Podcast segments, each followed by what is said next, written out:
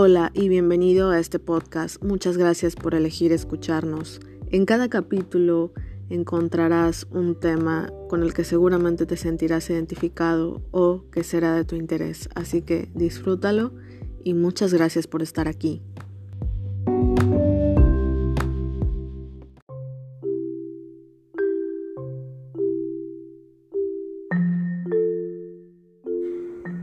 La alegoría de la caverna describe a tres hombres que desde su nacimiento fueron encadenados y aislados para vivir en el fondo de una caverna. A sus espaldas tienen un gran muro, atados y sin forma de ver lo que hay detrás de ese muro. Solo ven las sombras que se reflejan en el fondo frente a ellos.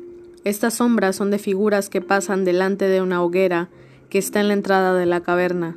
Las figuras son movidas por varios individuos que hacen ruidos y callan mientras las mueven. Los cautivos en toda su vida no han visto nada más que las sombras proyectadas en el fondo de la caverna, por lo que creen que aquello que ven no son sombras, sino objetos reales. Esas sombras es la realidad para ellos. Un día, un prisionero se libera y sale al exterior. Este se queda cegado por la luz del día, la cual le produce un fuerte dolor en sus ojos. Finalmente, cuando pudo adaptarse a la luz del sol, pudo ver la realidad tal y como es. Entonces se dio cuenta de que había vivido engañado toda su vida con las imágenes reflejadas en el fondo de la caverna.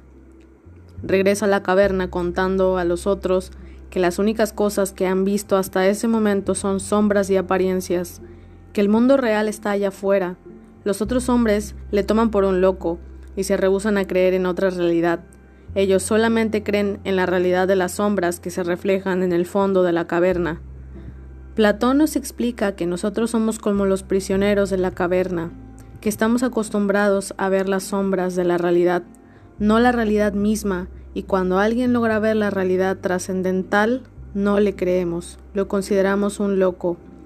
Este mito es fundamental para entender que hay una realidad más allá de lo que vemos, oímos y tocamos.